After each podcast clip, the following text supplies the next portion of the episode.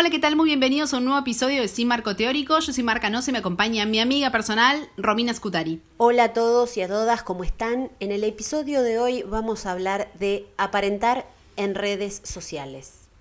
Ese es el eje que nos une hoy porque estuvimos debatiendo horas de preproducción para descubrir que las redes nos mienten, nos mienten y nos mienten mucho. ¿O no, Mar? Sí, un montón, un montón. Eh, nos copa este tema porque mm, el otro día estábamos hablando con Rookie y decíamos como qué uno muestra en las redes sociales y qué no muestra. Yo sé que últimamente igual hubo mucho debate con respecto a esto, pero el otro día a mí se me despertó porque, les voy a contar una situación muy puntual. Era un día que de cuarentena, que estábamos todos en nuestras casas, que no podíamos salir ni nada, llovía torrencial, yo amo la lluvia un montón. Y siempre que llueve un montón y estoy dentro de mi casa, no puedo hacer historias de Instagram porque básicamente mi ventana da un pulmón de edificio. Y el pulmón de edificio es un horror. Es como todo pulmón de edificio está todo chorreado de mugre, viste, como que está mal pintado, el techo de abajo tiene alguna bolsa que un vecino choto tiró por la ventana. Es todo un horror. Entonces nunca puedo hacer historias de Instagram y a mí me encanta la lluvia, amo la lluvia. Y dije, ¿cómo puede ser que yo me esté privando de hacer una historia de Instagram que me sigue nadie, pero digo, ¿cómo yo puedo no poner una historia de Instagram poniendo que amo la lluvia? Porque mi pulmón de edificio es feo. Como que es estéticamente feo para Instagram. Porque todos sabemos que en Instagram está permitido poner un atardecer, una vista con edificios, eh, tu perro hermoso y la luz del sol que entra por tu ventana, pero no podés poner algo feo. Entonces dije, ¿sabes qué? Mark Zuckerberg, voy a poner igual mi historia con el pulmón de edificio chorreando mugre. Entonces hice una historia donde decía, eh, esta historia va dedicada a todos los que quieren poner algo, no me acuerdo exacto, pero algo así como los que quieren poner, hacer una historia por la lluvia y no lo hacen porque tienen una vista horrible. Y es como que sentí que hackeé el sistema. Bien, bien, bien. Pequeñas batallas. Sí, porque posta es como si algo no es lindo, no lo pones en Instagram. Y la verdad es que yo soy más parecida a ese pulmón de edificio chorreado que a poner, eh, no sé, un, no sé, que estoy viendo un Tiny Desk, que es algo que rehago porque amo los Tiny Desk. Pero. Sí, es verdad. Pero bueno, nada, como que uno decide también qué mostrar y cómo mostrarse en redes, que eso es medio normal. Como yo decido mostrar que veo un Tiny Desk, que escucho a Anderson Pack, porque es cool. Pero la realidad es que también lo, lo escucho y lo hago porque es algo que me gusta hacer. No es que aparento que veo eso o que escucho eso y no lo hago. Es algo que hago en mi vida en realidad. Pero es un recorte de mi vida, ¿no? Obvio. Me haces acordar mucho a... eh, justo el otro día estaba mirando una foto de alguien que estaba con su bebé. En eh, Instagram. que estaba por sí, en Instagram. Y sentada en una escalera de un jardín eh, y leyendo un libro con una mano. Y la bebé descontrolada tratando de, de bajarse. Y yo decía, Qué difícil. ¿no se dan cuenta que esta historia no... eh, que esta foto es poco creíble? Está igual, forzado. eh, está forzado, está, seguramente el libro está al revés. No es momento para leer un libro. No. Entonces, si no es momento para leer un libro, ¿por qué lo querés mostrar como un momento de paz interior y de, de relajación para eh, encontrarte con la lectura? Es una mentira. Igual caemos, igual caemos y mucho porque mm, uno suele estar pasando y pasando y pasando. A mí me pasa mucho con Instagram. La verdad que es la única red que... Es que es la que, la que más, últimamente la que más aparenta. Aparte Twitter es para como contar las peores miserias de la humanidad. Y para enojarse. Y para enojarse, Facebook no lo usa nadie y, y Instagram y TikTok es para hacer o sea, para hacer cositas más divertidas. Siento que es más Instagram ahora como esta careteada de muestro solo lo lindo.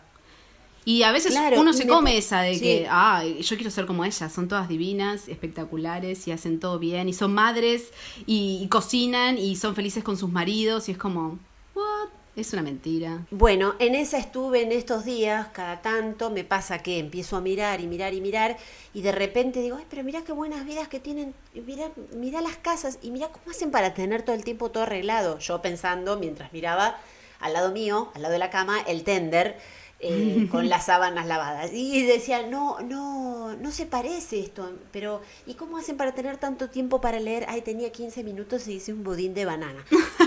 Dale. Dale, no te llega ni a precalentar el horno en 15 minutos. Me estás mintiendo. Te me estás mintiendo en la cara y yo me lo, lo, lo que más me enoja es que yo me lo estoy creyendo, Claro. no que vos me mientas. Claro, por unos segundos Eh, te lo crees. Y, claro, y empezás a, viste, como a dudar, decir, ay, mi vida no estará tan buena entonces. Yo no, lo, po- no podría mostrar esto, no podría mostrar aquello. El tender, mostrá el tender, pulmón Rookie. Con la lluvia. Claro, Mostrar el no, no, igual no. Sí. Bueno, esto que decís me lleva a la cita de hoy rápidamente, así. Ya arrancamos, ya te digo la Mirá. cita, que es una cita que todos vamos a amar, porque creo que el 90% de la población ama esta película, que es el del Diablo Vista a la Moda. Eh, Sí. Mira- Miranda Presley le dice a Andy, que es su asistente, cuando están bajando del auto en París, le dice, no seas ridícula, todas quieren ser como nosotras. Y eso es un poco lo que pasa en Instagram. Es como, vieron que las, la- digo las influencers porque son las que se me vienen a la cabeza, pero los influencers en Instagram veo que son todos parecidos. Seguramente. Veo que son todos parecidos, como...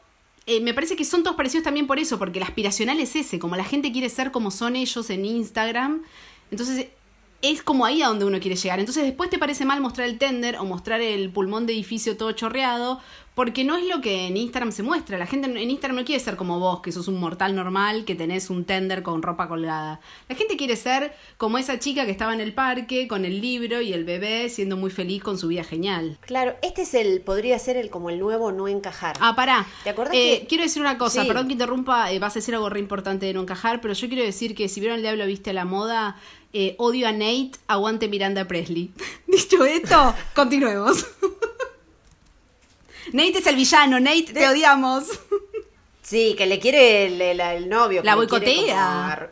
Sí, sí. Ay, por Dios, sí, sí. machirulo. Bueno, Rookie. Nosotros cuando éramos más, eh, más pibas, me acuerdo que el, el- la aspiración eran las modelos que veíamos en, en las revistas. claro, sí. eh, la las tele. publicidades de, claro, no quiero tirar Araceli. chivo, pero de John Cook, en las publicidades de John Cook con Moira Goff y Dolores Barreiro y bueno, veíamos esas publicidades y decíamos, "Ay, yo me quiero vestir así, quiero ser así, quiero y eso era una mentira porque era una publicidad. Pero bueno, eso es ese modelo de cuerpo Pero una publicidad. y la publicidad además desde que existe que funciona para eso, ¿no? Para vender algo y que el otro tenga ganas de tenerlo.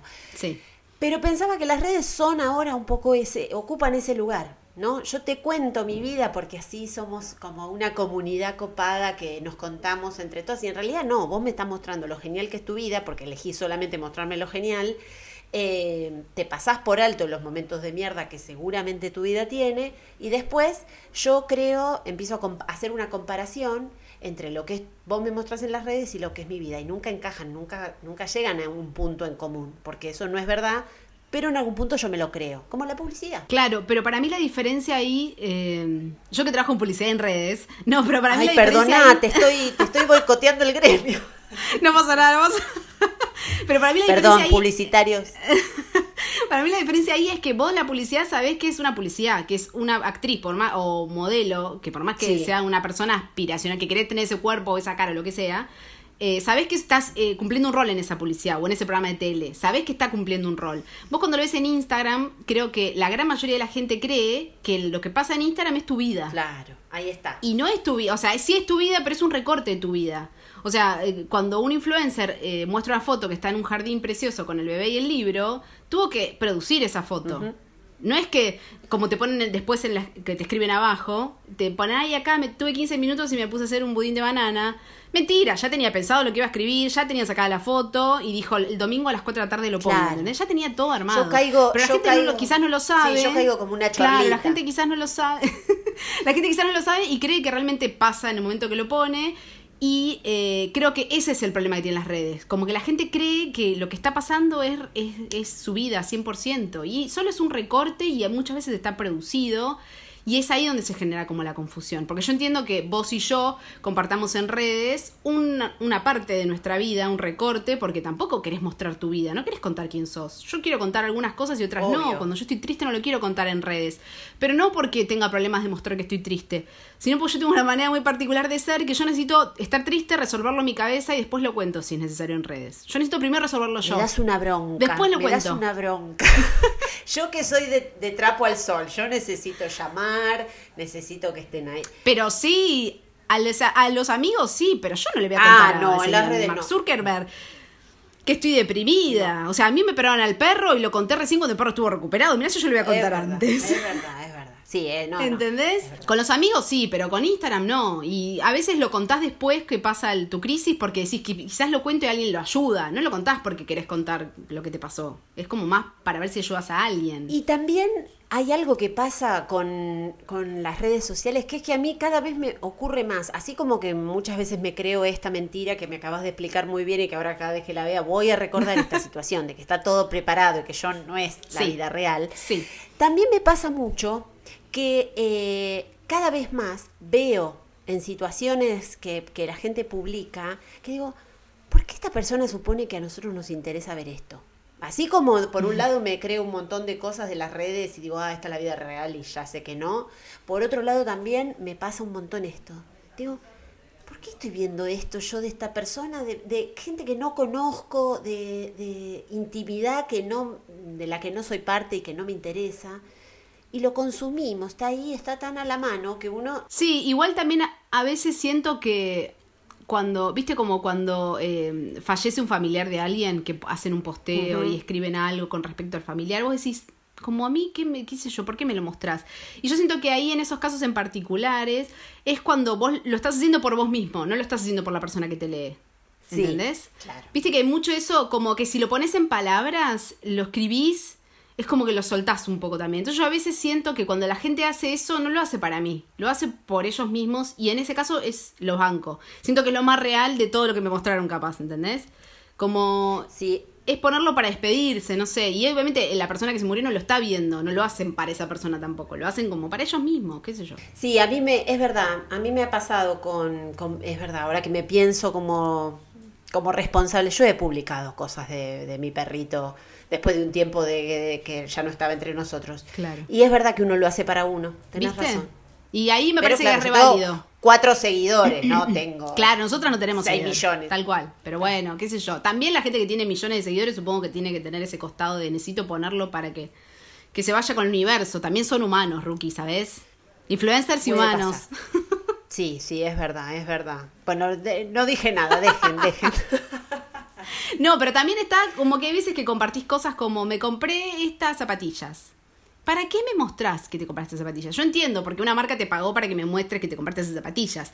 Pero si la marca no te pagó, porque muchas veces pasa que no es ¿Para un influencer zarpado, es una persona, un humano como nosotras, que tiene pocos seguidores, ¿por qué me lo mostrás? Y te lo muestra para que vos te hagas un recorte en tu cabeza de cómo es esa persona. Viste que una vez sigue gente en redes que no es muy famosa ni muy conocida, que tiene pocos seguidores, que tenés como empatía y buena onda, pero no te conoces. Sí, Bueno, y esa persona lo que te muestra, que es también lo que, hace- lo que hacemos nosotros, mostrás como un recorte de tu realidad y lo que haces es que la otra persona imagine cómo sos a través de las cosas que te pones, de la ropa que te pones, de la música que escuchás, de la comida que comes, como que le das un recorte de quién sos en redes. Obviamente lo que querés mostrar, porque uno no muestra ni la mitad de las cosas que, que es realmente. Porque tampoco tenés por qué compartirlo. Es verdad, es verdad. Y hay que andar con mucho cuidado. Claro, yo me di cuenta que, el- que lo que mm, muchas veces uno logra analizar y descubrir, decir, uy, esta publicidad me está mintiendo, con las redes quizás todavía no estamos tan entrenados. Entonces hay que hacer todo un camino para descubrir y no creernos toda la gilada que aparece publicada en las redes porque